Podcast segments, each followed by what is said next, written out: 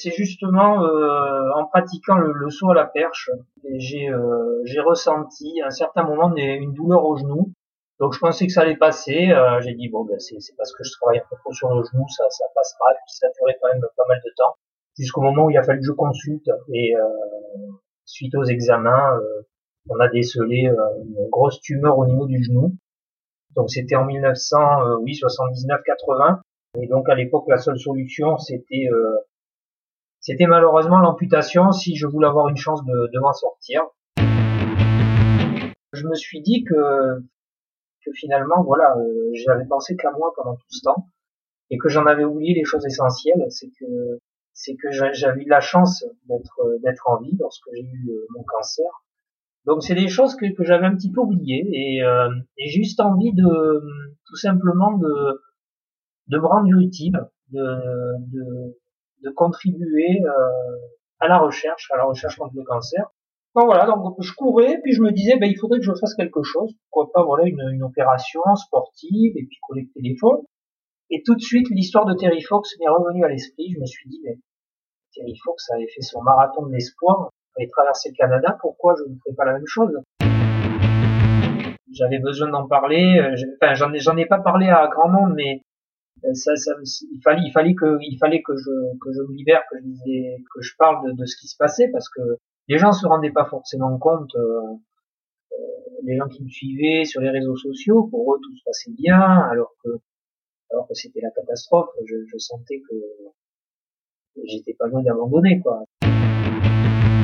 D'un autre côté, j'avais beaucoup de Canadiens qui me disaient il faut que vous arriviez jusqu'à Vancouver parce qu'on a eu tellement de peine lorsque Terry a dû arrêter n'allez pas faire pareil. Il faut arriver jusqu'à Vancouver. Donc, j'avais les locaux qui me poussaient.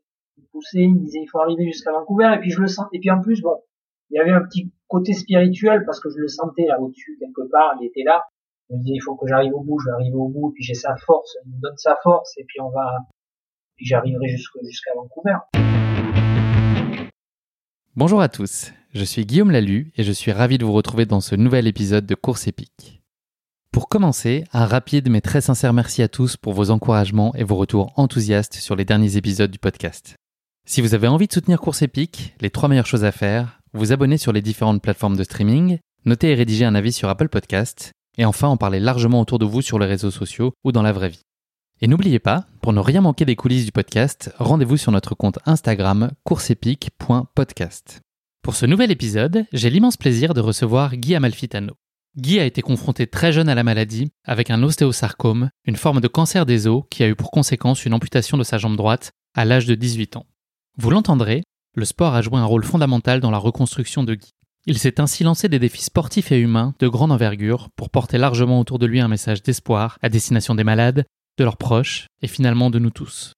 Guy va nous faire vivre aujourd'hui un périple saisissant et particulièrement émouvant à l'occasion de sa traversée de l'espoir, un incroyable projet de traversée du Canada d'est en ouest en courant à l'aide de ses béquilles. Une aventure de près de 6 mois et de plus de 7000 km qui l'a conduit à vivre des émotions à nul autre pareil. Mais je ne vous en dis pas plus. Guy va vous raconter tout ça bien mieux que moi. Bienvenue dans notre nouvel épisode de Course épique, la traversée de l'espoir. Bienvenue sur Course épique, le podcast running et trail qui vous fait vivre dans chaque épisode une histoire de course inoubliable grâce au témoignage de son invité. Athlète émérite, coureur confirmé ou anonyme passionné, quand la légende d'une course et la destinée d'un coureur se rencontrent, c'est dans Course épique qu'elle se raconte.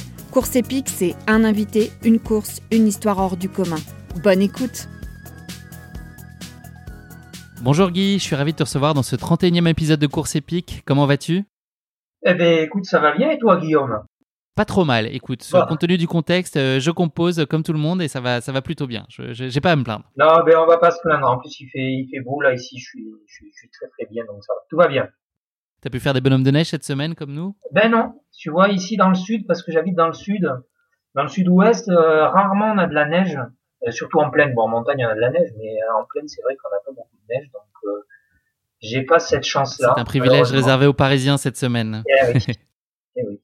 Guy, avant qu'on s'intéresse plus particulièrement euh, à ta pratique sportive et ta fabuleuse traversée de l'espoir qui va nous intéresser aujourd'hui, est-ce que tu pourrais te présenter en quelques mots à nos auditeurs? Eh bien oui, bah écoutez, euh, je m'appelle Guy Amalfitano, j'ai 57 ans euh, J'habite euh, ben, dans le sud de la France, euh, dans le Béarn plus exactement, et encore plus précisément à Lamandrin, un petit village dans les Pyrénées-Atlantiques. Est-ce que tu pourrais nous parler de ta relation au sport et des premiers sports que tu as pratiqués lorsque tu étais enfant puis jeune ado, Guy? Oui, alors quand j'étais tout jeune, tout jeune enfant, ben, j'étais, je faisais du judo. J'ai pratiqué le judo, je faisais du foot aussi. J'ai un petit peu fait le sport collectif parce que mon père est un un, était un grand footballeur, donc euh, enfin un grand footballeur, c'était pas un professionnel, mais c'était un amateur. Et mais voilà, donc il, il, euh, il, aurait aimé que je fasse un petit peu, que je me dirige vers le, le sport collectif et notamment le football. Donc j'ai fait un petit peu des, des j'ai fait quelques essais à ce niveau-là et puis bon ça n'a pas ça a pas trop marché. J'ai fait ensuite du judo et puis euh, et puis un peu plus tard dans mon adolescence, je me suis euh, je me suis dirigé vers, vers l'athlétisme, et notamment ce qui est tout ce qui était saut, soit en hauteur, soit en longueur, soit la perche. Voilà.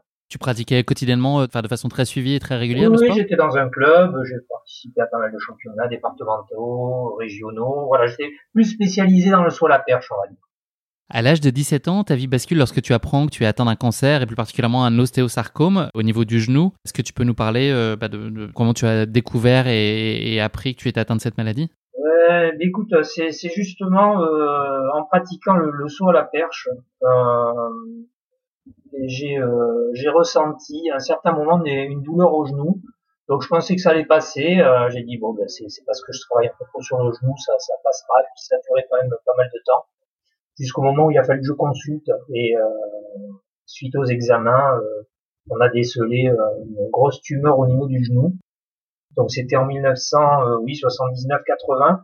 Et donc à l'époque, la seule solution, c'était euh, c'était malheureusement l'amputation si je voulais avoir une chance de, de m'en sortir. Euh, voilà, voilà comment j'ai appris ma situation. Donc tu as été amputé de ta jambe droite euh, à l'âge de 18 ans et il y a eu un moment assez clé dans, dans les étapes postérieures à ça et notamment dans les séances de chimio que tu as suivies après ton amputation tu vas vivre une forme de révélation euh, très importante et qui va finalement donner un, nouvel élan et t'ouvrir de nouvelles perspectives. Euh, bah, sur ton lit d'hôpital, tu vas avoir une espèce de, révélation en, regardant ta télé? C'est ça. J'étais sur mon sur mon lit d'hôpital en train de faire de la chimio et c'est vrai qu'à l'âge de 17 ans, euh, quand on perd une jambe, bon, on se pose beaucoup de questions. on est angoissé, on se dit que voilà la vie, la vie elle va, être compliquée, ça y est tout est foutu, je vais plus pouvoir rien faire. Tout ce que je faisais avant, je vais plus pouvoir le faire. Donc j'étais en plein questionnement. Euh, et puis euh, sur une séance de chimio, j'étais sur mon sur mon lit d'hôpital euh, dans ma chambre et puis j'allumais la télé pendant la chimio et il y avait les infos. Et aux infos, je suis tombé sur un reportage qui était réalisé sur un Canadien qui s'appelait qui s'appelait Terry Fox. Euh, c'était c'était quelqu'un qui avait entrepris un, une traversée du Canada pour collecter des fonds pour la, la recherche contre le cancer donc il était, euh, il était en train de faire ce, ce, ce périple-là. Alors lui aussi avait été amputé de sa jambe à l'âge de, à l'âge de 17 ans, et donc il, il courait avec une, une prothèse artificielle. Et donc moi quand j'ai vu ce, cette, ce, ce, personnage à la télé, ça m'a de suite parlé.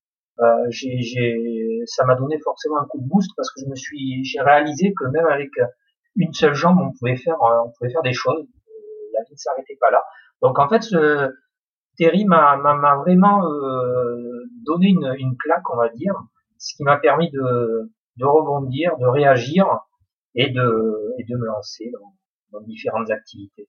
Donc voilà, c'est pour moi c'est euh, un, un exemple et il m'a vraiment beaucoup aidé dans, dans cette période où ça a été vraiment très compliqué. Est-ce que tu peux nous parler plus particulièrement de la place qu'a tenu le sport dans ta reconstruction et à quel point ça a pu te, t'aider à, à, à, continuer à avancer et à te projeter et à te réaliser? Et Disons moi, le sport, ça m'a permis de de pas euh, de pas gamberger, de pas focaliser sur ce qui m'était arrivé, de penser à autre chose, d'être occupé, de m'occuper l'esprit, le corps à, autre chose, euh, sans penser au reste. Et puis c'est vrai qu'en faisant du sport, et puis surtout du sport de, de haut niveau, puisque euh, moi quand euh, j'ai repris le sport, alors évidemment j'ai pas repris l'athlétisme, quand je suis quand j'ai je, je, me suis lancé dans le ski parce que c'était une discipline qui me plaisait déjà avant et j'avais appris que que beaucoup d'unijambistes pratiquaient le ski donc j'ai fait euh, voilà je suis parti j'ai fait des stages de ski et puis après tout est allé très vite je suis rentré en équipe de France et euh, en équipe de France de ski et, et voilà j'ai fait beaucoup de compétitions donc ça permet de un petit peu de prendre confiance en soi quoi voilà donc euh, c'est c'est vraiment quelque chose qui m'a beaucoup aidé. Euh, tu as pratiqué à haut niveau, tu peux le dire quand même, tu as eu la chance de participer aux Jeux Olympiques. J'ai à pas mal de Jeux Olympiques, voilà, j'ai terminé ma, ma carrière à, Albertville. Euh, je suis allé à Calgary aussi. Euh, donc voilà, j'ai fait, c'est vraiment ma, ma discipline de, de prédilection. Et encore aujourd'hui, même si j'ai arrêté euh, au niveau compétition, je continue à pratiquer le ski. La course à pied, elle était plutôt secondaire jusqu'alors dans ta pratique sportive. à quel moment est-ce qu'elle a finalement réapparu dans ta vie? Elle a apparu lors d'un événement qui, a, qui, aurait pu être dramatique en fait, puisque j'étais justement en train de, je faisais du ski. C'était une, journée euh, loisir. Je faisais du ski, je faisais du beaucoup, je fais pas mal de freestyle. Et euh, sur un sur un saut de boss, sur une réception, je me suis mal réceptionné et je me suis euh, fracassé une troisième lombaire. Donc ça aurait pu être dramatique très dramatique même parce que quand j'ai vu les, les radios de, la, de ma vertèbre, euh, voilà, quoi, elle, était complètement totalement écrasée. Donc voilà, j'ai euh, en fait la course à pied est arrivée à ce moment-là parce qu'en fait euh, lorsque j'étais en convalescence, parce que bon, je suis resté 5-6 mois pratiquement sans rien faire, et évidemment j'avais pris pas mal de poids, je m'étais un petit peu laissé aller sur la nourriture et tout le reste. Donc euh, je me suis dit ben, je vais euh, je vais aller un petit peu courir pour euh, pour essayer d'éliminer tout ça, surtout que ma fille m'avait fait une petite réflexion qui m'avait un peu vexé. Donc j'avais promis, je lui ai dit écoute, à partir de demain, je vais partir tous les jours, je vais me faire voilà pendant un mois, pendant une semaine, 15 jours, je vais je vais partir sur la route là dans le quartier, je vais courir et puis voilà, je vais je vais je vais tout perdre, tout ce que j'ai tout l'embonpoint que que j'ai que j'ai récupéré, je vais le perdre. Et euh, donc voilà, tout est parti de là en fait. C'était à quelle période ça, selon cette période que tu évoques? C'était en 2010. Donc c'était voilà, c'est c'est pas si loin que ça finalement quelque part si on y réfléchit bien. Donc pendant ces séances de course à pied, ben j'en ai profité un petit peu pour euh, pour faire euh, mon introspection. Voilà, j'ai simplement un petit peu essayé de, j'ai fait un petit peu un petit flashback sur ma vie, sur sur ce que j'avais vécu, parce que c'est vrai que j'avais vu quand même la, la, sensation que je suis pas, que j'étais passé à côté de d'une catastrophe, quoi, quand j'ai eu cet accident de ski. Donc, je me suis dit la vie, euh, elle peut se jouer à pas grand chose, donc euh, voilà, j'ai un petit peu réfléchi, je me suis questionné, je me suis dit voilà, qu'est-ce que qu'est-ce que qu'est-ce que j'ai réalisé jusqu'à présent finalement. Euh, et je me suis aperçu que durant toute euh, cette période-là, euh, après mon amputation, durant toutes ces années où j'ai fait du ski, où j'avais les, j'avais un petit peu le, j'étais sous le feu des projecteurs parce qu'on parlait pas mal de moi par, l'intermédiaire de la presse et ainsi de suite. Donc c'est vrai que j'ai, euh, j'étais un petit peu le, le centre, euh, le centre, j'avais l'impression d'être le centre du monde et je me, je me suis dit que, que finalement voilà, euh, j'avais pensé qu'à moi pendant tout ce temps et que j'en avais oublié les choses essentielles, c'est que c'est que j'avais eu la chance d'être d'être en vie lorsque j'ai eu euh, mon cancer, euh, parce que j'ai mon voisin de chambré, lui, qui a, qui a, eu la, qui a, eu la, même chose, et malheureusement, malgré l'amputation, euh, ben, il est décédé. Donc c'est des choses que, que j'avais un petit peu oubliées, et, euh, et juste envie de tout simplement de, de me rendre utile, de, de, de contribuer à la recherche, à la recherche contre le cancer, voilà, donc je courais, puis je me disais, ben, il faudrait que je fasse quelque chose, pourquoi pas, voilà, une, une opération sportive, et puis collecter des fonds. Et tout de suite, l'histoire de Terry Fox m'est revenue à l'esprit. Je me suis dit, mais Terry Fox avait fait son marathon de l'espoir, avait traversé le Canada, pourquoi je ne ferais pas la même chose? Euh, Traverser, par exemple, la France, et puis collecter des fonds pour la recherche contre le cancer. Donc à partir de là, je me suis focalisé là-dessus. Euh, mon entraînement ma course à pied qui devait durer qu'une petite quinzaine de jours, euh, juste pour le pour la forme comme ça, ben, ben, j'ai pris un programme d'entraînement, je me suis entraîné pendant un an parce que bon la course à pied c'est pas c'est pas mon sport. Hein. Moi la course à pied à la base j'aime pas ça.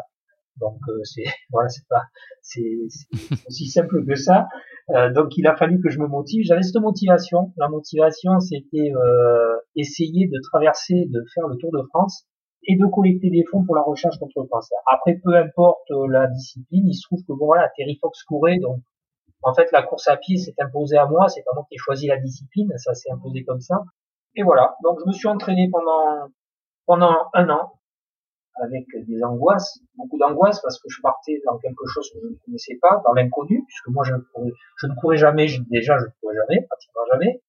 Et en plus, euh, pour ce, pour ce, mon premier périple, j'avais fixé la barre à assez haut, puisque j'avais prévu de faire un, un, Tour de France de 4000 km avec une moyenne de à peu près 30, 30 km par jour. Donc, pour quelqu'un qui n'a pas l'habitude de courir, c'est ambitieux. C'est voilà, le défi était quand même assez osé. Donc pendant toute la période de préparation, j'ai eu des phases de doute, d'autres d'autres périodes où bah, où j'étais complètement motivé, reboosté. Alors c'est vrai que quand j'en parlais autour de moi, bah, les gens, euh, il y en avait beaucoup euh, qui disaient mais tu te rends pas compte de ce que tu vas faire, tu n'y arriveras pas. Donc en fait j'ai écouté mon instinct. J'étais focus sur ça, j'étais sur mon rail, donc j'ai continué là-dessus. Et finalement, euh, quand j'ai pris le départ en 2011 de mon, de mon Tour de France, que j'ai appelé le marathon de l'espoir, en hommage justement à Terry Fox, qui l'avait appelé lui aussi son, son périple, euh, le, le, marathon de l'espoir. Finalement, je me suis lancé dans, dans cette aventure et, et c'est passé. Et que tu as réussi à boucler? J'ai réussi à boucler en 129 jours, j'ai bouclé 4000 km. Et tu te dis que c'est pas assez, donc finalement, deux ans plus tard, tu réédites cet exploit en repoussant encore plus tes limites et le kilométrage avec 1500 km de plus au compteur? Disons que moi, c'est j'étais très sollicité par les gens. Après mon premier périple, il y a beaucoup de gens qui, qui, euh, qui m'ont loupé sur la route. Euh, beaucoup de communes qui auraient voulu que je passe euh, du côté de chez elles et bon, euh, je pouvais pas non plus passer partout en France. Et puis il y a des gens qui me disaient oh, c'est dommage, tu pourrais refaire une deuxième édition, ce serait super, on pourrait te recevoir. Donc j'ai tenu compte de ça, de toutes ces mails parce que j'ai reçu beaucoup de mails. Voilà, j'ai un petit peu élaboré un nouveau circuit en tenant compte des demandes des gens. Et c'est pour ça qu'en 2013, je me suis lancé dans une deuxième édition où j'ai euh, fait euh, fait un peu plus de 6000 km en 173 jours, je crois, ou 175 jours. J'ai bouclé 6000 km, ça m'a valu d'ailleurs le record du monde. Oui, tu es dans le Guinness Book avec cette performance, puisque c'est en continu aussi, tu cours tous les jours euh, sans répit entre, entre chaque journée de course. interruption, ce, cette édition, cette deuxième édition, je faisais une moyenne de à peu près 37 km. Euh, euh, même les derniers temps, la deuxième partie de parcours, je voulais atteindre les 6000 parce qu'à la base j'avais prévu juste un circuit de 5000 km et j'ai dit pourquoi pas, non 5500 km et je me suis dit pourquoi pas euh, 6000, c'est un contrôle, c'est joli. Donc du coup, j'ai poussé un petit peu plus mes étapes et je faisais, euh, oui, je faisais des moyennes de 40 km en deuxième partie de, de. Ce que j'ai entendu en préparant cette, cette émission, c'est que c'était aussi pour toi vraiment un, un moyen euh, un peu indispensable pour attirer l'attention, puisque aujourd'hui, pour sensibiliser sur, ce type de causes et, sur ces, luttes, notamment contre la maladie et le cancer plus particulièrement, il faut vraiment trouver des moyens de se, se distinguer. Et c'était pour toi vraiment euh, dans cette, dans cette logique-là. Ouais, c'est très compliqué de mobiliser les gens, donc il faut trouver des choses spectaculaires à faire. Donc j'ai rien trouvé de mieux de, de, faire ça. Euh, puis c'est vrai que ça, ça, ça a très bien fonctionné. Les gens étaient un petit peu curieux. Il y avait beaucoup de j'ai vécu deux aventures humaines extraordinaires parce que sur la route j'ai rencontré beaucoup de gens. Et puis moi ça m'a permis un petit peu aussi de de lutter contre euh, contre une phobie que j'ai eue euh, durant pas mal d'années qui, qui m'ont un petit peu handicapé euh, tout au long de ma vie. C'est c'est le fait que je sois très timide. J'étais très timide c'était vraiment maladif hein. j'avais énormément de mal à m'exprimer devant des gens même devant trois personnes. Donc ça c'est très compliqué. Et ces périples là en fait m'ont permis de, de de, de combattre, d'aller euh, à l'encontre de, ce, de cette phobie, de la combattre, et puis finalement d'en venir à bout. Ça m'a énormément apporté à ce niveau-là aussi. Quelles sont selon toi, Guy, les qualités indispensables pour réussir de tels défis? Qu'est-ce qu'il faut absolument avoir pour, euh, pour pouvoir se lancer dans, et, et, connaître le succès dans des aventures aussi incroyables? Il faut pas grand-chose pour moi. Il faut juste oser faire les choses. Voilà. Si on a envie de faire quelque chose, faut vraiment pas se poser de questions. Euh, faut tenter. De toute façon, qu'est-ce qu'on risque? Voilà, l'échec. Mais bon, l'échec, ça fait partie de la vie. Et puis pour moi, c'est pas forcément, euh, c'est pas négatif. Hein. Euh, quand on échoue, ben, ça permet un petit peu de de revoir, de revoir les choses. Ça nous apprend beaucoup de choses sur. ça nous permet de, de, nous améliorer et puis de recommencer. Pour moi, c'est voilà, il faut oser faire les choses, pas pas pas pas euh, pas avoir de, de, de doute sur quoi que ce soit. Moi, c'est vrai que euh, la première euh, lors de mon premier périple, quand je me suis lancé dans cette aventure, j'ai dit allez j'y vais, mais j'ai pas j'ai pas tenu compte des, des avis des gens. Il faut pas se laisser influencer. Il faut, faut, suivre son instinct, faut suivre son, son objectif, et puis on s'aperçoit que finalement, beaucoup de choses, on peut faire énormément de choses. Quoi. Merci beaucoup pour cette introduction, Guy. Place désormais maintenant à notre séquence de la basket chinoise, qui est notre portrait chinois version sportive de l'émission. Première question, c'est la basket chinoise. Si tu étais un personnage de fiction, qui serais-tu? Alors, un personnage de fiction. on va repartir un petit peu dans mon enfance. Je pense que il y a un personnage qui m'a un petit peu versé euh, tout au long de mon enfance, c'est euh, Tintin, bien évidemment. J'ai découvert tous ces albums au fur et à mesure lorsqu'ils sortaient. Donc c'est vrai que je dévorais les, les aventures de Tintin, et puis voilà, en plus c'est un aventurier, euh, c'est un reporter, euh, voilà, je le trouvais, euh, c'était, c'était mon héros, quoi. Donc on va dire que ce serait Tintin, oui. Et si tu étais un animal, lequel serais-tu? Ah ben l'animal, je vous dis, de suite, ce serait le kangourou, parce que bah, le kangourou... Qui est aussi un de tes surnoms? C'est mon surnom, oui, c'est, c'est euh, disons que c'est le, c'est un surnom qui me colle à la peau depuis, depuis que j'ai, ben, depuis que j'ai entrepris ces, ces courses euh, solidaires. Euh, voilà. Donc on m'appelle le kangourou tout simplement parce que. Oui, c'est lié à ta foulée, c'est ça, à la, la, façon spécifique. Oui, oui, oui c'est, c'est à ma façon de courir puisque j'intercale un cloche-pied. Moi, je ne cours pas avec une prothèse artificielle parce que c'est une prothèse, c'est vrai que c'est c'est très compliqué à c'est pas compliqué, mais disons que ça demande énormément d'énergie à faire fonctionner, surtout les prothèses de maintenant. Bon alors à l'époque, Terry Fox, il avait une prothèse tout à fait traditionnelle, c'était pas une prothèse de course. Donc en fait, il se reposait sur sa sur sa prothèse. Et quand on regarde bien ses vidéos, il, intercalait lui également un cloche-pied. Il se reposait ensuite sur sa prothèse. Donc les prothèses de maintenant, alors c'est vrai qu'elles sont très sophistiquées, mais il faut arriver à les faire fonctionner euh, correctement et ça demande énormément d'énergie. Alors pour des distances euh, tel qu'un marathon, semi-marathon, ça peut passer, et encore, euh, ça peut occasionner beaucoup de blessures au niveau du moignon. Euh, donc moi, la, la, pour moi, la, la, la, solution la plus simple, euh, c'était de courir avec des béquilles, des béquilles que j'ai que j'ai adaptées spécialement pour la course à pied. Et puis une technique qui me permet d'intercaler un cloche-pied, ça me permet un petit peu de me relancer et je peux avancer comme ça sur une moyenne de 8, je suis entre 8 et 10 km heure de, de, en vitesse en vitesse moyenne. Et donc, de, le, ce surnom de kangourou est venu de mon, mon, saut de kangourou, mon cloche-pied. C'est pas parce que tu mets plein de choses dans ta petite poche ventrale, ça n'a rien à voir. Non, ça n'a rien à voir. Après, je suis un petit peu aussi du, un petit peu euh, au niveau caractère, je suis un petit peu comme un kangourou. Je suis un animal un petit peu sauvage. Voilà, j'aime, j'aime bien dans mon petit coin de temps en temps. C'est assez paradoxal parce que d'un côté, je suis assez, euh, je suis assez solitaire et puis d'un autre côté, quand je me lance dans ces aventures-là, j'adore euh, le contact avec les gens et, voilà, c'est mon côté paradoxal. Dernière question de cette basket chinoise, Guy. Est-ce qu'il y a un sportif ou une sportive qui inspire une certaine forme d'admiration chez toi? Oui, alors moi, il y a un sportif qui me, sidère à chaque fois. Il s'appelle Candide Tovex. C'est un, c'est un free rider à ski, un skieur, un free ski, voilà, il fait du ski euh, freestyle. C'est actuellement le, plus grand de tous les, les freestylers de, la planète. Et moi, à chaque fois que je vois ces vidéos, je suis halluciné parce qu'il a une maîtrise totale de son corps dans l'espace et, et moi, euh, j'adorerais faire ça parce qu'en plus, quand on le voit faire, on a l'impression que c'est trop simple, quoi. Donc, euh, alors que c'est hyper compliqué. Et, euh, et je suis en admiration sur ce type-là. Euh, ouais, c'est des vidéos très spectaculaires, c'est ah assez bluffant. il, est, il, est, hyper bluffant dans ces vidéos. Ces vidéos sur YouTube, je te conseille d'aller les voir, mais elles, sont, elles sont impressionnantes. Quoi. Il fait des choses incroyables.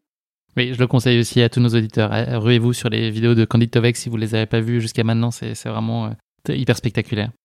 Guy, merci euh, de t'être prêté au jeu de la basket chinoise. Le moment est venu de parler de ta course épique, la traversée de l'espoir. Pour en planter le décor en quelques mots, cap à l'ouest aujourd'hui, direction le Canada? Après ton record du monde de la plus longue distance parcourue sur une jambe sans interruption dont nous avons parlé un tout petit peu plus tôt, tu t'es lancé en 2017 un nouveau défi, partir sur les traces de Terry Fox pour lui rendre hommage en tentant de relier la côte est à la côte ouest du Canada en courant. Cette traversée transcanadienne de près de 6 mois prévue entre le 14 mai et le 6 novembre 2017 nécessite ainsi de courir 177 jours consécutifs sans un seul jour de repos, avec une moyenne journalière de course de 43 km, soit l'équivalent d'un marathon par jour. Ton parcours doit ainsi te mener de St. John's à Terre-Neuve à l'arrivée à Vancouver, en croisant sur ta route Montréal, Toronto ou encore Thunder Bay où se trouve le mémorial de Terry Fox. Un projet humain et sportif absolument titanesque qui est également une formidable exposition donnée à la lutte contre le cancer et une source d'espoir pour tous. Voilà pour ces éléments introductifs sur ta traversée de l'espoir que tu vas nous raconter bien évidemment plus en détail. Avant de faire le grand saut dans ta course épique, je te propose de te frotter à notre exercice de la question qui pique de course épique, une question gentiment piège que je pose à chacun de mes invités. Voici ma question qui pique pour toi, Guy. Euh, j'espère que tu es prêt. le 4 avril 2005, pas besoin de trembler, tu verras, ça va être, tout va très bien se passer. Le 4 avril 2005, la monnaie royale canadienne frappe une pièce de 1 dollar pour rendre hommage à Terry Fox et célébrer ainsi le 25e anniversaire de sa célèbre course du marathon de l'espoir. Pourrais-tu me dire ce que cette pièce à l'effigie de Terry Fox a de si exceptionnel et qui n'avait alors jamais été vu au Canada? Ben, cette pièce, elle a d'exceptionnel que, ben, tout simplement que déjà Terry Fox y figure. Et Terry Fox, c'est, pour moi, c'est le plus grand de C'est un vrai mythe là-bas. Il est peut-être moins connu en France, mais c'est vrai que on avait l'occasion de l'évoquer dans, dans notre, la préparation de nos échanges. C'est, c'est quelqu'un de, qui compte beaucoup dans la société canadienne. C'est, c'est, c'est, un, c'est un mythe. Il faut quand même imaginer, oui, et puis il faut imaginer, par exemple, ici en France, qu'on, qu'on, euh, qu'on imprime une pièce à l'effigie d'un, voilà, d'un sportif moi je trouve que c'est c'est puis de toute façon c'est que c'est il, il, le mérite tellement. C'est un personnage tellement euh, tellement incroyable tellement fort physiquement moralement et euh, avec euh, avec énormément de qualité de et donc voilà quoi dire sur cette pièce. Bah, que c'est c'est c'est incroyable. D'ailleurs je l'ai hein, cette pièce hein. Ah oui Ouais, oui, je oui. Et alors, juste pour préciser peut-être la réponse, elle, est, elle a de, de particulier qu'évidemment, euh, Terry est un personnage particulièrement marquant au sein de la société canadienne, mais c'est aussi la première fois euh, qu'il y avait une personnalité qui n'appartenait pas à la famille royale canadienne, qui était présente, euh, pardon, à la famille royale, pas, pas forcément canadienne d'ailleurs, c'est plutôt anglaise, qui ne figurait pas sur, sur la pièce. C'était une toute première, donc ça, ça souligne à nouveau à quel point il a pu marquer les esprits. Et... Évidemment, il a marqué les esprits il, a, il a mobilisé le Canada entier, Euh, ça a été, euh, ça a été incroyable l'aventure qu'il a vécue. Euh, malheureusement, qui s'est terminée à Thunder Bay, mais ça a marqué les esprits dans les écoles. L'histoire de Terry Fox, on la raconte. des mémoriaux, il y en a un petit peu partout au Canada, hein, pas forcément à Thunder Bay, il y en a à Toronto, il y en a à Ottawa, il y en a à Vancouver, il y en a, un petit peu dans toutes les grandes villes du territoire canadien, il y a des mémoriaux de Terry Fox. Il faut vraiment lire son histoire, euh, s'intéresser à son histoire pour comprendre ce qu'il a réellement fait. Merci beaucoup Guy, c'en est fini de cette question qui pique. On va parler euh, désormais de ta captivante traversée de l'espoir qui nous intéresse aujourd'hui. Pour commencer, donc, est-ce que tu peux nous expliquer comment est né ce projet traversée de l'espoir? Tu nous as raconté tes projets de Tour de France. À quel moment euh, tu t'es dit qu'il fallait que tu rendes hommage à, Terry et que toi-même tu t'inscrives dans ce projet-là euh, pour toi euh, et pour les autres. À quel moment tout ça a pris corps et tu t'es dit ok mon prochain grand défi ce sera celui-là, ce sera traverser le Canada? Mais disons que j'ai décidé de, me lancer dans cette aventure-là alors que je terminais mon deuxième périple en 2013, mon deuxième Tour de France. J'étais sur la, je, finis, je terminais, c'était mes dernières étapes et puis j'avais un petit peu déjà la nostalgie de l'aventure en me disant ouais j'ai vécu tellement de choses c'est incroyable les gens que j'ai rencontrés euh, partout euh, toute la France ça a été incroyable. Et, euh, et je me disais mais punaise j'ai une chance incroyable. C'est pas donné à tout le monde de faire ce que j'ai fait. Et mais, mais, bon je me suis dit aussi que finalement euh, si j'ai fait ça c'est grâce à une seule personne. C'était grâce à Terry Fox. Si je l'avais pas vu un jour à la télévision euh, bah, j'aurais pas eu l'idée de faire ce que je, ce que j'ai entrepris et ce que je continue à faire maintenant donc euh, pour moi, il fallait que je, je le remercie d'une manière ou d'une autre. Et le seul moyen, c'était d'aller sur ses traces, d'aller euh, chez lui, de, de, de, partir de son du point zéro, hein, et, et, puis voilà, et puis d'arriver au moins jusqu'à Thunder Bay, l'endroit où il s'est arrêté. Oui, parce que c'est un point qu'on n'a pas expliqué jusqu'à maintenant, mais Terry Fox a malheureusement dû abandonner sa tentative de traverser. En fait, Terry Fox a démarré son périple donc de St. John's et puis à mi-parcours à Thunder Bay, du côté de Thunder Bay, il a senti des, ça n'allait pas du tout, il a senti des douleurs et en fait, euh, il est allé voir un médecin et le cancer euh, était revenu. Et donc il a dû arrêter son périple à Thunder Bay, du côté de Thunder Bay. Donc ça a été une, catastrophe hein, pour lui évidemment, pour, ses proches et puis pour tous les gens qui l'attendaient sur le bord de la route parce que il avait réussi quand même à mobiliser. Ça a été un petit peu compliqué le départ euh, parce qu'il voulait vraiment mobiliser les gens. Et au départ, par exemple, la traversée de Terre-Neuve, ça a été compliqué parce que il est c'est un petit peu inaperçu. Toute l'île de Terre-Neuve, ça a été un petit peu, un petit peu compliqué. Jusqu'à Montréal, ça a été laborieux. Et ensuite, c'est là que ça, il y a, eu un, il y a eu un déclic à un moment donné. Et là, l'engouement était terrible. Tout le Canada s'est mobilisé. Euh, chaque, Canadien a donné un dollar, a donné. C'est ce qu'il voulait. Hein. Il voulait que chaque Canadien en fait donne un dollar pour la recherche. C'est ce qui s'est passé. Il a fait une collecte absolument faramineuse, phénoménale. Mais euh, donc voilà, tout, donc les gens l'attendaient au bord des routes. Euh, euh, il y avait une foule énorme partout dans les grandes villes. quand il arrivait dans les grandes villes, c'était hallucinant, quoi. Et et puis et puis malheureusement, bah, Thunder Bay, il a, dû, il, a dû, arrêter son périple. Ça a été une catastrophe, une catastrophe nationale. Et donc il est, il est décédé quelques mois plus tard. Donc il y a un, il y a un mémorial qui est très très impressionnant, très magnifique que moi j'ai vu pendant euh, pendant pas mal de temps, je, je, le voyais en photo, je le voyais même un petit peu en vidéo, et je me disais peut-être qu'un jour je, j'irai à ce mémorial, je le verrai, euh, sans savoir que voilà que, j'allais décider un jour de, de, partir au Canada. Et donc il a il a dû il a arrêté son périple euh, à Thunder Bay. Voilà. Donc moi j'ai moi j'ai décidé euh, d'aller un petit peu sur ses traces, de rencontrer le peuple canadien aussi. Euh, et puis, euh, pour lui rendre hommage, tout simplement, c'est juste rendre hommage à mon héros. C'était la seule façon de le faire. La préparation pour ce type de défi, elle doit être très spécifique. Est-ce que tu peux nous en donner les grandes lignes? Combien de temps avant tu as commencé à te lancer dans la préparation physique et peut-être mentale de ce défi? Ben, Il m'a fallu un an de préparation intensive, hein, parce que bon, il faut déjà s'entraîner, courir, entraîner le corps, euh, habituer les corps à l'effort chaque jour. Donc euh, chaque jour, je faisais des distances, euh, certaines distances, et puis je rallongeais au fur et à mesure. Et puis parallèlement à ça, il y a toute la partie logistique, parce qu'il fallait me trouver un, il fallait que je trouve un camping-car, puisque j'étais suivi par un camping-car, et des chauffeurs qui conduisent le, le camping-car. Donc, euh, donc voilà, il y avait la partie physique et ensuite la partie, toute la partie logistique à préparer. Donc l'essentiel de la partie logistique, c'est ça, c'est le, le camping-car, c'est trouver des chauffeurs voilà, c'est-à-dire que voilà, le camping-car, il fallait trouver le camping-car et ensuite les chauffeurs. Donc les chauffeurs, j'ai trouvé sept chauffeurs. Donc sept chauffeurs se sont relayés sur, sur, tout, le, sur tout le pays. Chacun sur une période de trois semaines à peu près, c'est ça À peu près, voilà, exactement. Est-ce que tu as dû apporter euh, des modifications à tes béquilles spécifiquement pour ce défi-là? Alors, mais non, non, j'ai gardé un petit peu les mêmes béquilles que j'avais pour mon dès mon premier périple, hein, puisque elles étaient déjà euh, ils étaient déjà très opérationnels puisque en fait j'ai des béquilles avec des gros ressorts, euh, des gros amortisseurs à la base, ce qui permet d'amortir les chocs. Et ensuite euh, je me suis fait mouler les, avant-bras et les mains pour avoir des appuis euh, plus confortables. donc voilà, j'ai gardé un petit peu le même système pour, pour ce périple-là. Qui avait fait ses preuves. Qui avait fait ses preuves, exactement. Est-ce que tu avais en tête de collecter des fonds à l'occasion de cette traversée? Non, la collecte de fonds ne faisait pas partie du programme. Moi, je le faisais uniquement pour, pour rendre hommage à Terry.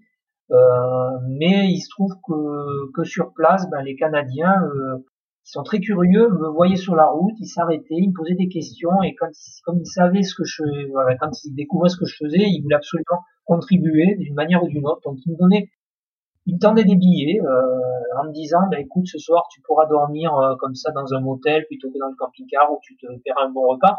Et moi je ne voulais pas ça puisque bon euh, au niveau de la, nourriture au niveau du couchage j'avais tout prévu donc il n'y avait pas de souci. Mais voilà les gens insistaient donc ce que j'ai fait ben je récupérais l'argent en disant bien que la totalité de tout l'argent récolté durant le périple je le remettrai à Vancouver à la Ligue, euh, enfin ça s'appelle pas la Ligue contre le cancer euh, au Canada, ça s'appelle la Société canadienne du cancer. voilà. Mais c'est vrai qu'à la base c'était pas c'était pas prévu. Est-ce que tu as prévu de suivre rigoureusement les traces de Terry Fox ou est-ce que tu as apporté des modifications à son parcours? En gros, est-ce que chaque point d'étape était rigoureusement déterminé en amont ou est-ce que tu te laissais un peu de latitude pour euh, improviser ton parcours ou faire des petits ajustements? Euh, Non, non, je, non, disons que bon, je savais qu'il, j'ai pas suivi rigoureusement ces étapes. Hein.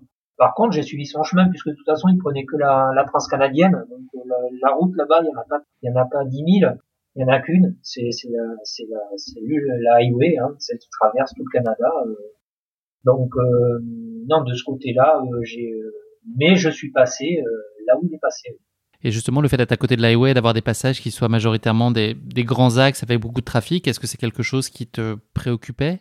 Non, non, non, non, parce que je recherchais ça. Je voulais pas non plus forcément m'isoler, puisque le but c'était aussi de, un petit peu de rencontrer les gens, de me montrer. Et euh, non, non, c'est quelque chose qui me. Et puis en plus, j'avais beaucoup de, disons que j'avais beaucoup d'encouragement sur la route. Il y avait beaucoup de, voitures, de camions qui me faisaient des petits coucous. Il y avait des, gens qui s'arrêtaient, les, les camionneurs, les, les, gros camions. Euh, j'avais sans arrêt des coups de klaxon, mes, mes, mes, mes amicaux, hein. Euh, donc euh, ouais ouais c'était mes grands amis les camionneurs parce que franchement et puis en période d'été ça, ça c'était bien parce qu'ils me faisaient des, des gros appels d'air et comme il faisait très chaud un peu d'air, quoi. Donc euh, c'était c'était pas mal aussi. Non, mois d'octobre et début novembre, ça devait être un petit peu moins agréable. Exactement. Quand j'ai attaqué les rocheuses, quand je suis arrivé près des rocheuses, là c'était un peu plus un peu plus compliqué. J'avais démarré les, les matinées euh, avec une température de moins 8, moins 10 degrés. Donc euh, oui, mais enfin bon, bien couvert, ça ça passe sans problème. Est-ce que tu perçois cette traversée comme un défi à ta mesure ou un challenge très difficile, voire quasi impossible? Est-ce que tu es confiant au moment de t'es lancé dans tes chances de succès et d'arriver à rallier Vancouver? Après, il y a toujours une partie euh, inconnue, on ne sait pas ce qui peut arriver. Mais moi, j'étais euh, non, non, mes, capacités, euh, voilà, j'avais confiance en, euh, en mes capacités. Je l'avais vu lors de mes déjà dans mes précédents périples. Hein, j'ai poussé un petit peu la machine pour voir, pour tester. Donc, je savais que ce que je me fixais, euh, c'était pas non plus surnaturel, insurmontable. J'ai, non, non, j'ai pas eu de, j'ai pas eu de doute là-dessus. Après, c'est sûr que quand on commence à avoir des petits soucis, des soucis physiques, euh, là, on commence un petit peu à, voilà, à se poser des questions et avoir des doutes en disant mince, est-ce que je vais pouvoir finir? Et voilà, toutes ces choses-là, on n'est jamais sûr de rien, quoi. C'est comme ça. Est-ce qu'il y a plus particulièrement une chose que tu appréhendes avant de, de t'élancer? Est-ce que voilà, c'est la partie physique, la dimension mentale de réussir à t'accrocher sur autant de temps euh, C'est euh, ce pays que tu connais pas, sur lequel tu as peut-être moins de repères que la France? Est-ce qu'il y a quelque chose qui te potentiellement te, te paraît plus difficile à surmonter? Non, non, non, non. Je, je, suis parti, je me suis pas forcément posé les, ces questions-là. Euh, je savais que j'avais bien ficelé mon, mon périple, euh, que tout était calé. Voilà, je savais que j'avais tant de kilomètres à faire, j'avais j'avais fait un bon entraînement, j'étais bien préparé physiquement. Donc il n'y avait pas raison, il y avait pas de raison que je me pose des questions. Tout était sous contrôle enfin tout était sous contrôle. Tout ce qui pouvait l'être en tout cas sur le. non, non, mais tu avais fait ce qu'il fallait en tout cas pour arriver dans les meilleures dispositions. Ouais, ça. Tu vas nous le raconter ensuite au fil de tes différentes étapes, Guy, mais est-ce que tu peux juste nous donner un ordre d'idée de ton organisation et de ton agenda sur une journée type de course À quelle heure tu commences tes journées euh, Enfin voilà, à quel moment tu te nourris Est-ce que tu te reposes Enfin comment, comment était structurée une journée type? Est-ce que tu avais des rituels que tu avais un peu mis en place pour euh, bien cadrer l'enchaînement de ces journées de course? Alors au départ, j'avais euh, j'avais essayé un petit peu de de me faire un, petit calendrier au niveau des étapes, mais finalement les, choses se font sur le moment, sur le terrain et au feeling. Donc en fait, mes journées, elles démarraient le matin, je me levais à 4 heures du matin, je déjeunais, je déjeunais bien. Ensuite, ben, je faisais mes petits résumés d'étapes puisque j'avais, je tenais un blog aussi, un blog, un site internet, donc voilà, je faisais mes, petits résumés d'étapes, je mettais les photos, je mettais tout ça en ligne. Et puis ensuite, euh, vers 6 heures du matin, euh, je prenais la route. Et après, ben, suivant, euh, suivant la, le physique, suivant les, conditions, ben, je faisais des pauses. Alors c'est vrai que je m'octroyais quand même pas mal de pauses pour me ravitailler, mais il n'y avait pas de choses vraiment prédéfinies. C'était pas tous les jours forcément la même chose. Enfin, je, il y avait une chose que je respectais, surtout en deuxième partie de périple, c'est que je faisais une grosse, grosse pause à mi-parcours, euh, même un peu plus, disons trois quarts. Euh, trois quarts du, parcours, je faisais une grosse pause de deux heures, deux heures et demie, donc vers midi, midi et demi, par là où je mangeais énormément parce que je voulais vraiment pas, il, fallait pas que je fonde, que je perde du poids, il fallait que je garde musculairement, il fallait que je sois fort, donc euh, euh donc voilà, je, je, je me gardais cette une petite, euh, une, petite, une période comme ça de, petite, euh, de deux heures où je, où je mangeais, puis je faisais une petite sieste avant de repartir pour faire la dernière partie de télé. Et donc en fait, je finissais mes, mes journées euh, vers 17, 18 heures. Ça y est, nous sommes le 14 mai 2017, c'est le jour du grand départ. Tu t'élances pour un premier tronçon d'environ trois semaines sur Terre-Neuve, une première partie de course qui a été marquée par un climat psychologique à la limite du soutenable avec ton chauffeur et des problèmes physiques très pénalisants qui ont probablement dû être amplifiés par le contexte psychologique assez difficile. Est-ce que tu peux nous parler de ces trois premières semaines de course sur Terre-Neuve? Oui, alors je vais pas non plus rentrer trop dans les détails, mais c'est vrai que j'ai eu un petit, j'ai eu un souci, ça a été une erreur de casting en fait avec mon premier chauffeur.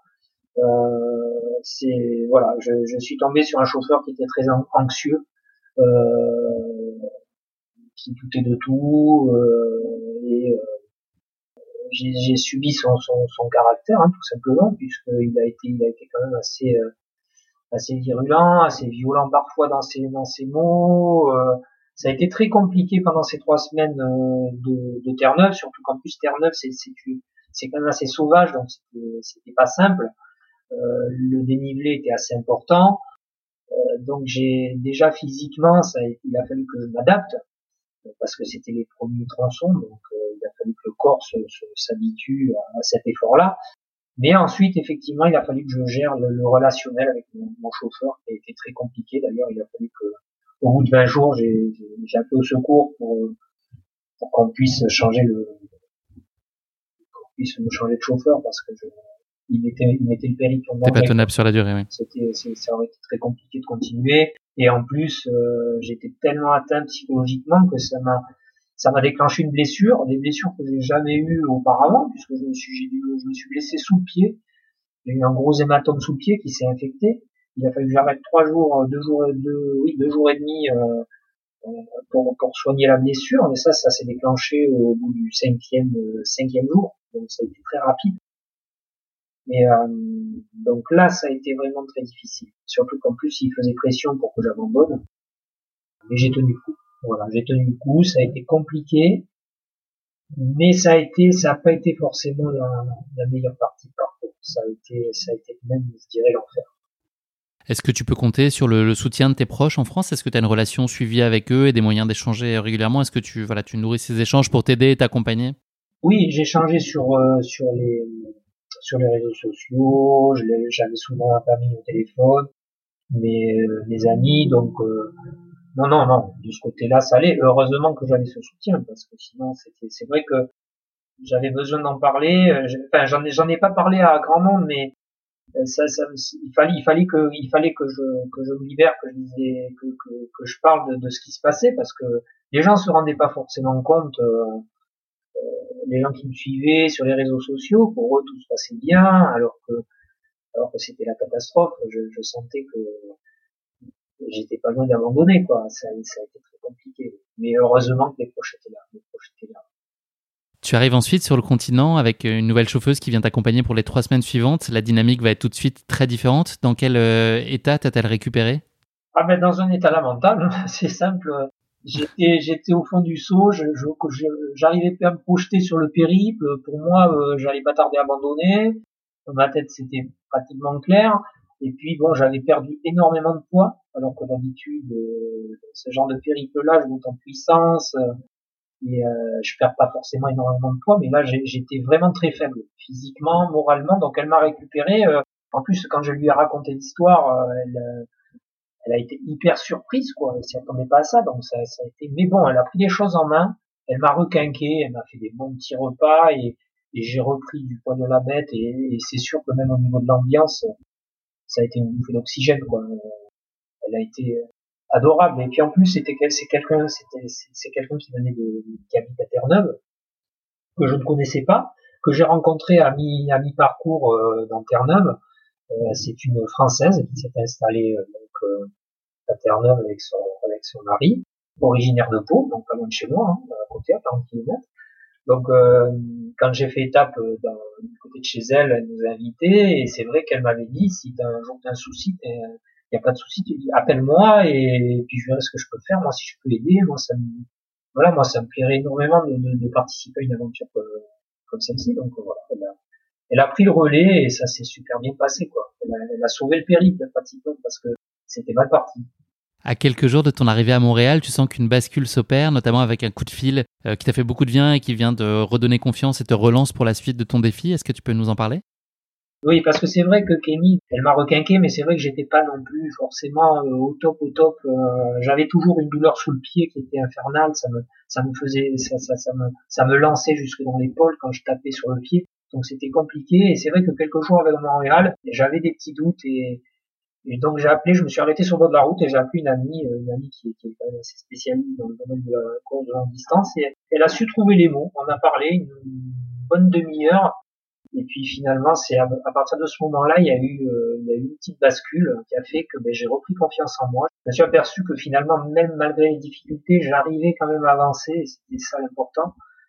Et donc, euh, au fil des, à partir de ce moment-là, ben, ça a été que du positif. J'ai récupéré. Et après, bon, ben, après c'est un engrenage. Hein. Quand on sent qu'on va mieux, ben, tout va mieux. Quoi. Donc, euh, mais c'est vrai que voilà, on va dire que le premier tiers du parcours jusqu'à Montréal, ça a été compliqué. Mais ensuite, il y a eu la partie où j'ai plus apprécié le périple et ça a été beaucoup plus, beaucoup plus simple. Mais c'est vrai que j'ai été un petit peu surpris par le fait qu'il me fasse autant de, il me faille autant de temps pour, pour rentrer vraiment dans, l'aventure. Mais bon, ça c'est dû aux circonstances, quoi. Il y a eu, cette histoire avec mon chauffeur, la blessure. Euh, ça, ça, n'a pas été simple à gérer. Tu as ensuite été euh, entouré, euh, enfin en tout cas rejoint par ton cousin à, Montréal qui pour t'accompagner sur les semaines suivantes. Donc tout ça, j'imagine, a continué de créer ce climat et cette finalement cette inversion de la tendance où tu te, reprojetais et tu reprenais confiance sur bah, sur la suite de ce défi et de cette traversée.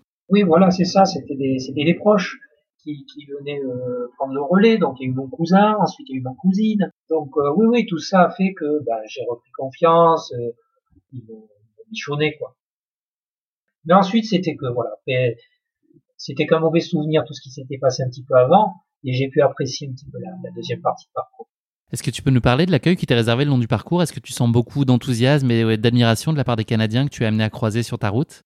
Oui, oui, énormément. Les, Canadiens sont, très curieux. Hein. Les Canadiens, euh, euh, voilà, c'est sûr qu'ils ont un petit peu une, mentalité qui est différente ici, d'ici par exemple parce que quand ils voyaient sur le bord de la route ils cherchaient à savoir ce que je faisais ils s'intéressaient ils s'intéressent à l'autre et euh, tout au long de la route les voitures s'arrêtaient alors je m'arrêtais je prenais cinq minutes je leur racontais euh, ce que je faisais euh, bon, en plus ils voyaient le camping-car avec les autocollants donc ils, savaient ce que je faisais à partir de là euh, ils, ils, avaient des étoiles dans les yeux parce que en plus je courais pour leur héros parce que tout le monde courait connaît que ça va donc donc c'est vrai que pendant tout le périple, je me suis jamais senti seul. Sur la route, euh, il y avait toujours euh, euh, des voitures qui s'arrêtaient ou des petits coucous ou des petits coups de klaxon. voilà, c'était, ils, m'ont porté quoi. Les Canadiens m'ont porté jusqu'à Vancouver.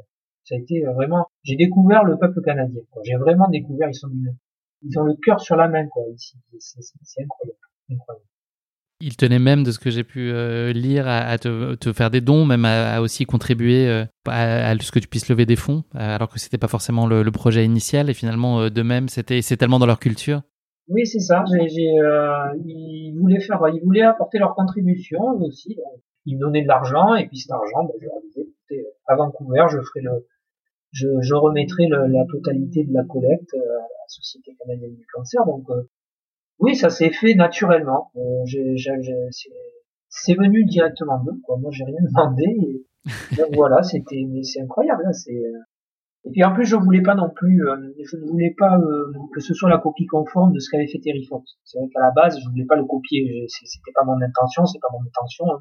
C'est vrai que lui avait fait ça, cette démarche-là pour collecter des fonds. C'est pour ça que moi, à la base, je ne suis pas parti là-dessus.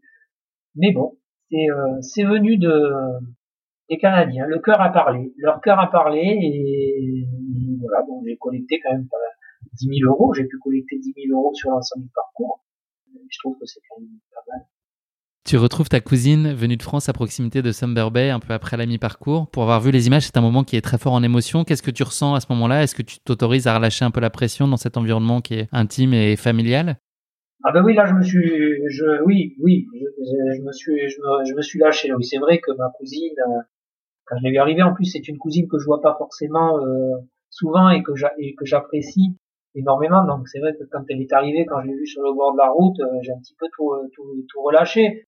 Mais je me suis dit, euh, voilà, je me suis dit, la connaissant, je me suis dit on va passer, on va passer 15 jours, 3 semaines incroyables. donc j'étais hyper confiant pour la suite.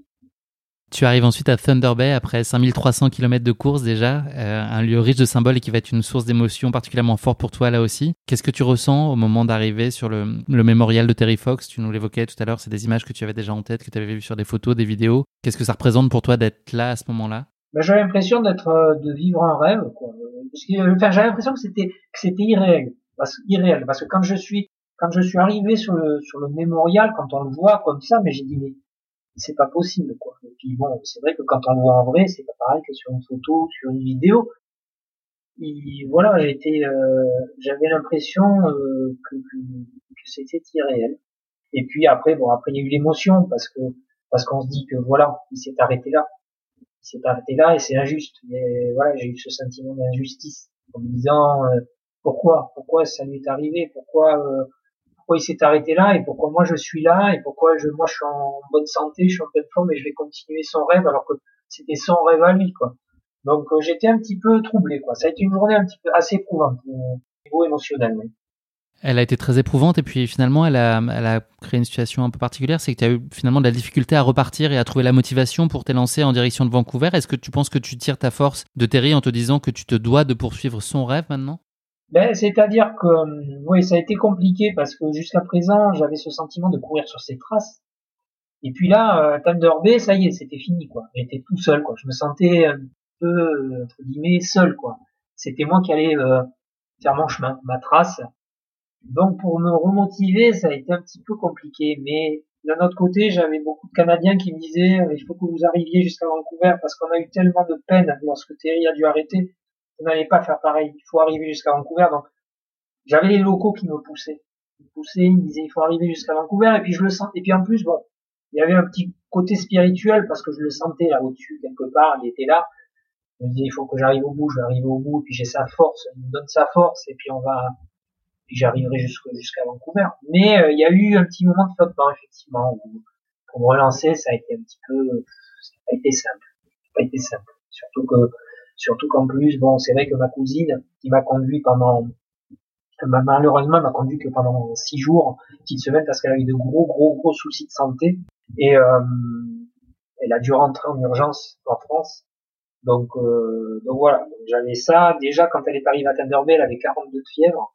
Donc, elle était dans une forme, vraiment pas en forme du tout. Donc, c'est, voilà, c'est ce qui, tout ça, c'est un petit peu emmêlé. Et c'est vrai que les premiers jours ont été un peu compliqués. Mais après, euh, c'est vrai que j'ai retrouvé la motivation, je me suis recentré, j'ai repensé à des tas de choses, à ce que m'avaient dit les gens que je rencontrais, à Terry Fox, au mémorial, à son rêve, et puis, puis je me suis, euh, je me suis reboosté à bloc. Tu as même eu le plaisir de retrouver Kenny, donc qui était ta première chauffeuse au moment où tu arrivais sur le continent, qui finalement est venue suppléer ta cousine.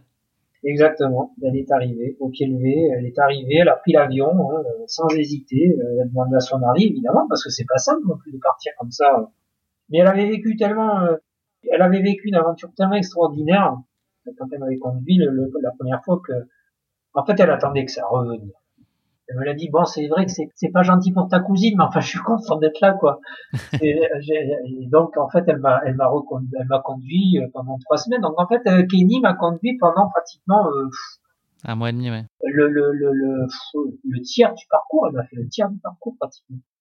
Ça doit être dur dans les moments où vous dites au revoir et après, parce que ah, vous avez quand même une relation très particulière. Donc, chacun des chauffeurs avec qui ça s'est bien passé, ça doit être un vrai déchirement le moment de se dire au revoir. C'est ça parce qu'on crée des liens. Bon alors, bon, mon cousin, tout ça, je connais, mon cousin, ma cousine, donc c'est vrai que c'était, euh, voilà, à chaque fois c'est un petit pincement au cœur. Mais après, il y avait aussi les personnes que je ne connaissais pas, avec qui j'ai fait des liens. Kenny, c'est une grande amie. Kenny, on, s'appelle régulièrement. Euh, et puis voilà, et puis il y en a eu d'autres. Hein, donc euh, c'est vrai que euh, quand il arrive le moment de, de, de se quitter, ah ben, il y a un petit pincement au cœur. Et puis après, il faut se réadapter à l'autre personne.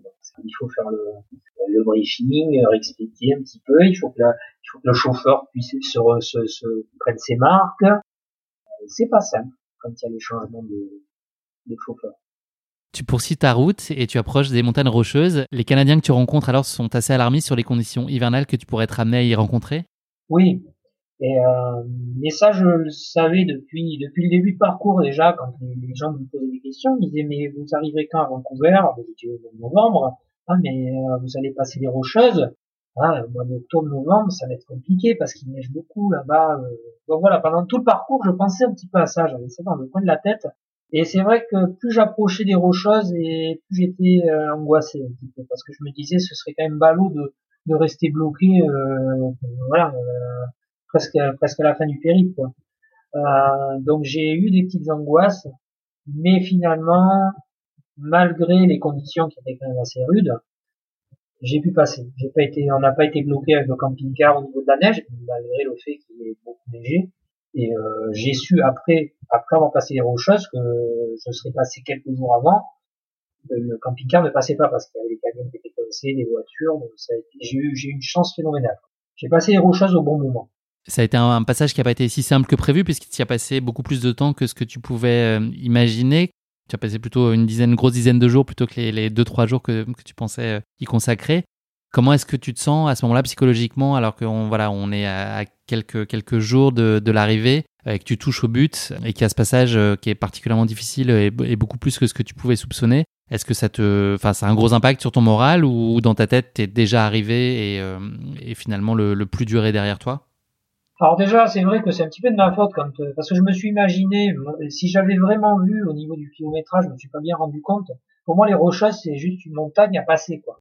Mais c'est pas ça, c'est toute une chaîne de montagnes. Euh, voilà, les Rocheuses, euh, c'est quand même c'est imposant, quoi. C'est c'est pas rien. Donc c'est vrai que pour moi, dans mon idée, c'était je monte et puis après je redescends vers Vancouver. Mais dans la réalité, c'est pas comme ça les rocheuses, c'est, il m'a fallu, ouais, effectivement, dix jours, euh, un peu plus de dix jours pour arriver à bout des, rocheuses. Alors je montais, alors, quand je redescendais, je me disais allez c'est fini, euh, j'ai passé les rocheuses et finalement je me revoyais une chaîne de montagne en face. Ben, j'arrêtais. Alors c'est vrai que ça, ça j'étais un petit peu atteint au niveau, au niveau du, du moral parce que j'en avais un petit peu ras-le-bol de monter, descendre sans arrêt euh, dans des conditions qui étaient parfois euh, un peu compliquées. Euh, j'avais l'impression de pas en voir la fin, mais d'un autre côté, je me disais, bon allez, t'en chies un petit peu, mais t'es arrivé, t'as fait le plus gros, tu l'as fait, tu vas pas abandonner maintenant, ça y est, c'est bon, es, physiquement t'es bien, donc il y a pas de raison, euh, voilà, tu prends ton mal en patience, et puis, et puis tu vas y arriver, et puis alors bon, puis je m'accrochais surtout au paysage, quoi. Le panorama était fabuleux, Les, rocheuses, c'est magnifique, c'est majestueux, donc euh, voilà, il y avait un équilibre qui fait que j'ai passé les rocheuses relativement bien quand même. À quelques kilomètres euh, de ton arrivée à Vancouver, tu vis un autre moment extrêmement fort euh, émotionnellement à Port Coquitlam, qui est euh, le lieu en fait où est la, tombe de, Terry Fox. J'imagine que tu, enfin, ça particulièrement marquant pour toi parce que à ce moment-là, tu sais que tu vas réussir finalement là où lui avait malheureusement dû s'arrêter en route. C'est ça. J'ai eu ce sentiment d'injustice encore une fois, mais là encore plus marqué parce que là été sur sa tombe. Donc je, je, oui, quand je suis arrivé sur sa tombe, ça a été une énorme émotion j'ai pleuré toutes les larmes de mon corps parce que parce que voilà, on, réalise euh, qu'un jeune comme ça, euh, plein de force, euh, part, euh, voilà, alors que il a un rêve et puis il, aboutit pas à son rêve, il n'atteint pas son, son, son, rêve. Et puis moi je suis là, je suis arrivé au bout et je me pose la question, pourquoi moi Pourquoi j'y suis arrivé, pas lui? C'était à lui à arriver, pas à moi. Donc c'est vrai que ça a été ouais, oui, ça a été très émouvant, oui, ce, passage à Coquitlam. Tu arrives le 6 novembre à Vancouver après plus de 172 jours de course, soit 172 marathons et près de 7100 km parcourus depuis St. John's. Qu'est-ce que tu ressens au moment où tu arrives Je ne sais pas si on peut parler de ligne d'arrivée, mais en tout cas, les, dernières secondes de ce grand défi, de cette traversée? Je, je Disons que je suis euh, est-ce que c'est un sentiment partagé euh, Est-ce que tu es plutôt content que, que, la traversée soit terminée ou est-ce que c'est la fin de quelque chose et ça laisse un grand vide derrière peut-être? Ah non, oui, oui, non, mais j'ai déjà, j'ai déjà la nostalgie euh, parce que les derniers instants, même les derniers jours, je commence à, je, fais un petit flashback sur tout ce que j'ai vécu et j'ai, voilà, je, voilà, je, je suis déjà, j'ai déjà envie, j'aurais tellement envie de revenir en arrière et de recommencer. Mais bon, d'un autre côté, euh, ça voudrait dire, ça, ça voudrait dire aussi que il, faudrait que je que je revive un petit peu les, les, mauvais moments et voilà. Donc je garde en tête, euh, en fait, j'essaie de garder en tête tous les bons moments et puis je me dis que voilà, j'ai fait ce que j'avais à faire. Je voulais, euh, je voulais lui dire merci et j'ai réussi à lui dire merci à ma façon. Voilà ce que je me dis. S'il devait n'y en avoir qu'une, quelle est la chose, je dirais, qui t'a fait tenir pendant cette traversée de plus de 7000 km et à laquelle tu t'es accroché dans les moments difficiles? Est-ce qu'il y a quelque chose qui t'a guidé, qui t'a sorti de, tous ces moments difficiles? C'est l'esprit de Terry Fox qui planait au-dessus de moi, qui me disait que il faut que, faut que je tienne le coup, que je fasse le, meilleur, que je sorte le meilleur de moi-même parce que il le mérite. J'étais omnibulé par ça. Euh, je revivais pendant tout, mon parcours, je revivais un petit peu ce qu'il lui a vécu, et euh, ça, m'a donné énormément de force. Quoi. Et ça m'a aidé à relativiser sur plein de choses aussi, hein, parce que c'est vrai que, je souffrais à des moments, c'était pas si évident que ça. Mais d'un autre côté, j'étais vivant, j'en étais sorti, j'avais plus cancer. Lui, voilà, lui était parti euh, comme ça, brutalement. Donc voilà, c'était c'était l'esprit Terrifox qui était là, et c'est ce qui m'a permis de, de boucler ce périple. A posteriori, qu'est-ce qui t'a paru le plus difficile à gérer? Ah ben, Le plus difficile, ça a été le problème avec mon, mon premier suiveur. Hein. C'est ça qui est compliqué, parce qu'en général, euh, quand on a un chauffeur, un suiveur, on attend de lui, voilà, qui, qui, qui s'occupe bien de nous, euh, qui essaie de nous apaiser, tout ça, alors que là, il faisait carrément tout l'inverse. Donc ça, ça a été vraiment euh, la période la plus noire de, du, du périple. Voilà, je, ça, ça, a été le, le, le moment le plus difficile pour moi. Et c'est la période la plus difficile, mais c'est aussi, euh, je suis fier d'avoir vécu ce, ce moment-là, parce que voilà, quoi. J'ai réussi à surmonter ça. C'est justement la question que je voulais te poser. Est-ce que cette course, elle t'a, elle t'a, enfin cette course, cette traversée, elle t'a appris des choses sur toi? Est-ce qu'elle a révélé des choses que tu soupçonnais pas? Avec euh, oui, elle m'a conforté, on va dire, dans le fait que moi je dis que que voilà, le, corps humain, a, bon, il a ses limites évidemment, il a ses limites. Il peut aller très très loin. Euh, dans, dans des circonstances bien particulières, le, on peut pousser le corps et l'esprit très très loin. Et c'est ce qui s'est passé durant ce périple. Ça s'est confirmé.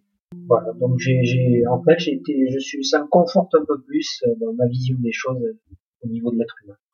À la suite de cette traversée, tu as déclaré ne plus vouloir te frotter à ce type de défi. Qu'est-ce qui a guidé euh, cette décision? Euh, j'avais, j'ai dit ça moi. Est-ce que tu étais allé au bout de l'exercice Tu avais fait la plus belle chose que tu pouvais ouais, rêver d'accomplir? Oui, oui, oui. J'avais dit que j'avais bouclé la boucle et que c'était terminé. C'est, ce que j'avais dit, oui parce que je pense que pour moi j'étais arrivé un petit peu au, au bout des choses, hein. c'était la finalité des choses. Hein. Euh. Et puis et puis bon ben, finalement il se trouve que c'est pas la finalité des choses. Voilà, je continue un petit peu. je un petit peu dans, dans cette... La vie est pleine de surprises. La vie est pleine de surprises parce que je m'aperçois que finalement bon après je l'ai dit. Lorsque je l'ai dit, je pense que je l'ai dit aussi sur le coup de la fatigue aussi, parce que bon, quand je relâchais, quand j'ai terminé mon périple, j'ai tout relâché, ça a été, voilà, quoi, parce que j'ai dépensé énormément d'énergie pendant ces, pendant ces six mois. Euh, donc c'est vrai que sur le moment, euh, on dit des choses qui sont pas forcément, euh, voilà. Moi sur la route, des fois, j'en, j'en chiais tellement que je me disais mais qu'est-ce que je fous là, quoi? Je, serais bien dans mon canapé tranquille, un bon film à la télé. Et voilà, quoi. Mais bon, des fois on pense des choses sur le moment comme ça, et puis après avec le recul. Donc voilà, donc finalement non, c'est pas la finalité des choses parce que parce que je m'aperçois que ce que je fais, ben ça fait du bien aux gens et puis je me rends utile. Voilà, ça me coûte rien, à part un peu de, un peu d'effort, euh, un peu de souffrance, mais c'est rien à côté de ceux qui souffrent en permanence. Quoi. On va parler un peu d'avenir maintenant, Guy. Est-ce que à plus long terme, est-ce qu'il y a un défi qui te fait particulièrement envie, que tu n'as pas eu l'occasion d'accomplir? Est-ce que tu as un, un nouveau projet euh, d'une envergure euh, très importante et qui te tient à cœur à mener, ou est-ce que c'est, c'est pas tout à fait précisé encore aujourd'hui? Ah, Si, si, j'ai un, j'ai un, j'ai un projet qui est en, qui est en cours. Hein, je devais déjà partir de tout d'ailleurs euh, cette année, mais bon. Donc là, je vais partir euh, plus précisément en mars prochain pour un, un, nouveau Tour de France. Alors ce sera un tour des régions de France, c'est-à-dire que je vais traverser toutes les régions de l'Hexagone, les unes après les autres, et je vais collecter des fonds pour une association de chaque région. Alors c'est pas une association qui sera forcément euh, liée au cancer ou quoi que ce soit. Il y a différentes, donc j'ai la liste de toutes les associations qui ont répondu présentes. Donc euh, je vais euh, donc en fait je, je, vais soutenir 15 associations et je vais donc traverser, je vais essayer de boucler un, un circuit de 5000 km en moins de 100 jours, ce qui implique une moyenne de quoi 50 km par jour. Pour essayer de voir si je peux tenir la cadence. Donc voilà, ça le départ, ça s'appellera ça s'appelle l'Ultra Run France Tour et euh, donc le, le, départ est prévu pour mars prochain. Il devait être prévu cette année non, il devait être prévu en, euh, en 2020, en mars 2020. Je l'avais reporté d'un an. Donc je devais repartir, j'étais prêt cette année à partir. Donc euh, si les conditions le permettent, j'espère. J'espère qu'en mars 2022 on sera sorti. Ben, j'espère aussi qu'on en sera sorti parce qu'en attendant je continue à courir, et courir et m'entraîner, courir, courir, je fais que ça quoi. Ça fait trois ans que je fais que ça parce que je peux pas m'arrêter. Sinon il faut que je reparte à zéro, donc il faut que je me maintienne. C'est compliqué quoi. Euh, j'ai des, des fois j'ai du mal à me me motiver. Mais bon, voilà. Donc voilà, le prochain, mon prochain défi, c'est l'Ultra Run France Tour, donc un périple de 5000 km en moins de 100 jours. Eh bien, nous te suivrons avec beaucoup d'attention et d'intérêt à partir de mars prochain dans cette nouvelle aventure, Guy. Je te propose de conclure cet épisode euh, non pas avec le mot de la fin, mais avec le motto de la fin, c'est-à-dire une citation euh, ou une devise qui t'inspire et qui pourrait incarner ton, état d'esprit et ta façon d'appréhender la vie. Est-ce que tu aurais un motto de la fin partagé avec nous? Oui, ben, la citation, euh, ben, c'est une citation de Sénèque. Hein. J'en ai fait ma ligne de conduite. cette citation, c'est ce n'est pas parce que les choses sont difficiles que nous n'osons pas, mais parce que nous n'osons pas que les choses sont difficiles. Voilà. Donc c'est ce qui m'a permis de oser faire des choses. J'ai fait, j'ai osé faire des choses et j'ai réussi des choses que je que je n'aurais jamais imaginé que pouvoir réaliser un jour. Je me suis aperçu que que finalement, euh, quand on se lance dans des choses, bah, des fois effectivement ça passe pas, mais la plupart du temps euh, ça se passe bien. Donc ça permet un petit peu de pas passer à côté de, de choses extraordinaires comme celles que j'ai vécues. J'ai osé faire des choses et c'est ce que je continue à faire. C'est malheureusement déjà la fin de cet épisode. Merci Guy de nous avoir fait vivre avec toi cette traversée transcanadienne hors du commun qui, bien plus qu'une seule performance sportive remarquable, est avant tout une aventure humaine exceptionnelle et une incroyable leçon de courage et d'abnégation. Bravo à toi pour ce formidable exploit et l'espoir qu'il permet de susciter chez beaucoup de malades, de proches de malades et plus largement chez chacun d'entre nous. Merci encore pour nos échanges, c'était un immense plaisir de pouvoir discuter avec toi et de vivre au plus près de toi cette traversée du Canada. Je te souhaite beaucoup de bonheur et de réussite pour tes futurs projets et donc notamment euh, le rendez-vous que tu nous as donné en mars 2022 euh, sur ta traversée de la France euh, et des 15 régions françaises. À très bientôt Guy, merci pour tout. À très bientôt, merci à toi Guillaume. À bientôt. Bientôt. Merci à tous de nous avoir suivis, j'espère que cet épisode vous a plu. Pour ne manquer aucun épisode, n'oubliez pas de vous abonner sur les différentes plateformes de streaming. Et si le cœur vous en dit, n'hésitez pas à mettre le maximum d'étoiles sur iTunes, cela aidera Course Épique à se faire connaître plus largement encore. Merci et à très bientôt pour notre prochain épisode de Course Épique.